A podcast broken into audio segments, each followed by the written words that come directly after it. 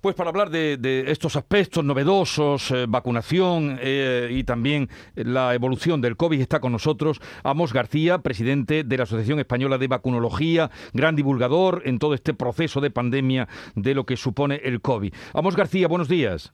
Muy buenos días, es un placer estar con ustedes. Igualmente le agradecemos su atención. Empezaremos por esta última noticia de cómo la Agencia del Medicamento da el visto bueno a la vacuna Pfizer para los niños de entre 5 y 11 años. Una vez que ha dado el visto bueno, ¿cuándo podría, eh, cree usted, llegar a España y empezar la vacunación a los niños? Sí, vamos a ver, hay un elemento importante es que, como muy bien has dicho, la agencia, la EMA, la Agencia Reguladora del Medicamento en Europa, lo que hace es eso, regular los medicamentos. Es decir, lo que plantea es lo que se puede y lo que no se puede hacer con los medicamentos, pero no recomienda una determinada estrategia. Eh, los que lógicamente eh, abordan las estrategias son las autoridades sanitarias de cada país. Es decir, la EMA dice esto se puede hacer, son las autoridades de, de cada país las que dice, pues vamos a hacer esto. Y desde esa perspectiva, ayer pues eh, la EMA autorizó algo que ya sabíamos que iba, que iba a ocurrir. La FDA lo había autorizado hace ya más tiempo y era lógico que la Agencia Europea de Medicamentos siguiera esta línea. Ha autorizado la indicación, ahora lo que hay que hacer evidentemente es em, reflexionar en nuestro país sobre si la vacunación a niños es una estrategia en estos momentos conveniente o, se puede dejar para más tarde o, incluso no, no es necesario hacerla. O sea que dependerá de lo que digan las autoridades ya de nuestro país eh, para la vacunación de los, de los menores.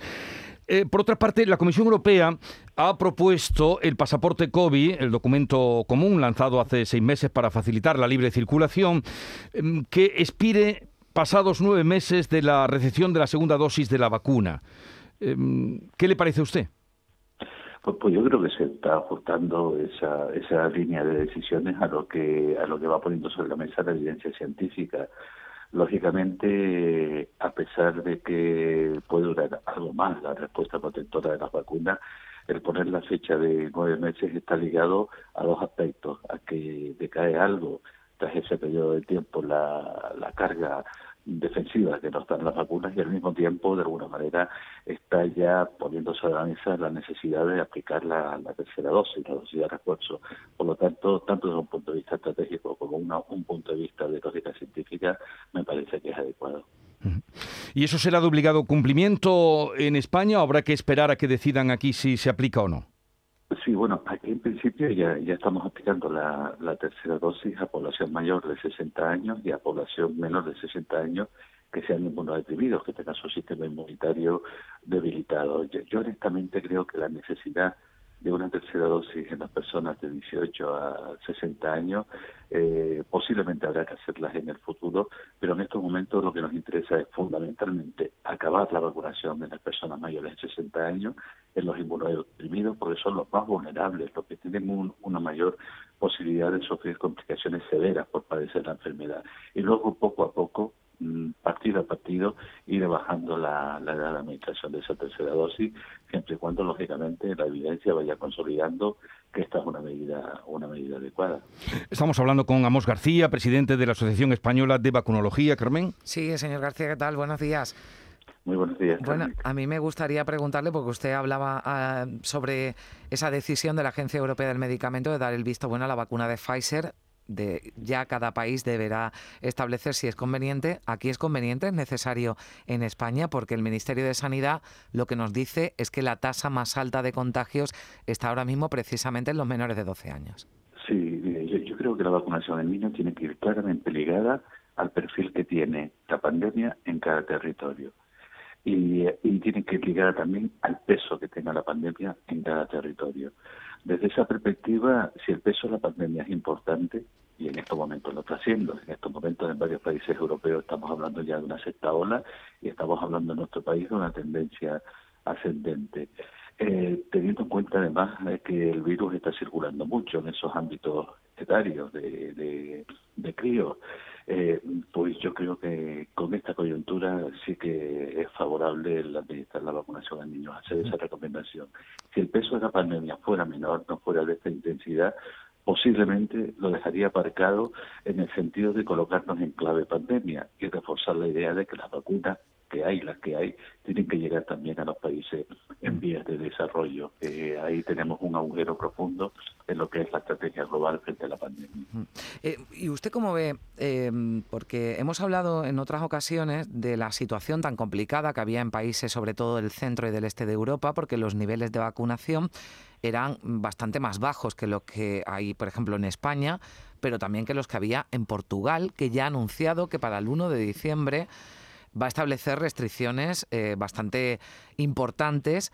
Eh, vuelve a ese estado de calamidad, el equivalente al estado de alarma en España a partir del día 1, restricciones también a los viajeros. Vamos en ese camino. Parece que no es suficiente o tan suficiente la, eh, la vacunación. No, no es lo que va a, limitar esas restricciones. ¿Estamos abocados a ello? Sí, desde luego lo que es evidente es que todos los huevos no se pueden poner en la cesta de las vacunas. Y esto es así porque las vacunas están consiguiendo algo tremendamente poderoso y tremendamente potente, que es evitar las formas graves. Y eso es el objetivo fundamental que perseguimos vacunando. Pero son vacunas que no te evitan la infección. Y si no te evitan la infección, eh, tú puedes enfermar eh, con un cuadro asintomático, eh, perdón, con un cuadro leve o incluso estar asintomático y al mismo tiempo puede transmitirle eso sí con una carga viral muy inferior a la que a la que tendría si no estuviera vacunado a otras personas. Por lo tanto, hay que ser consciente que en un contexto en el que el virus fluye con gran intensidad en varios países europeos, fundamentalmente por dos causas.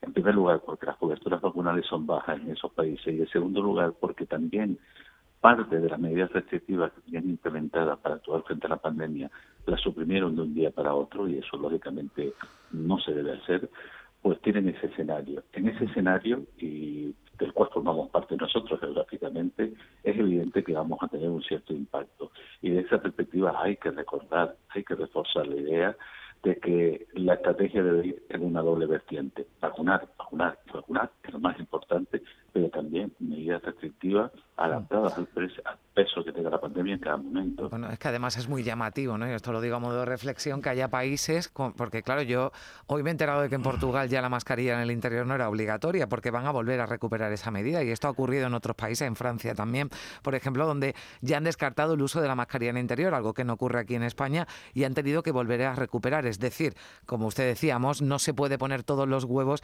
de, la vacuna en el cesto, también hay que dejar otras medidas y la mascarilla es una de ellas, ¿no? Y, está demostrado que ha evitado muchos contagios.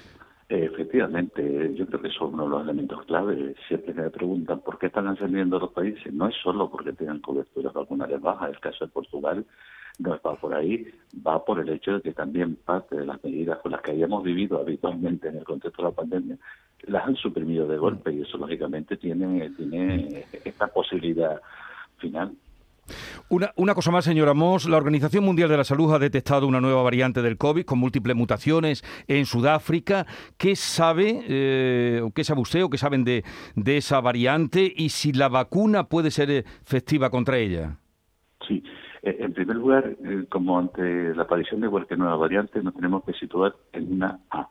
En una A de alerta, no en una A de alarma vamos a seguirla vigilando, vamos a seguir viendo cómo va evolucionando, pero en principio yo creo que lo más razonable es pensar que efectivamente las vacunas van a ser, van a ser, van a tener capacidad de, bloquear a, esa, a esa variante.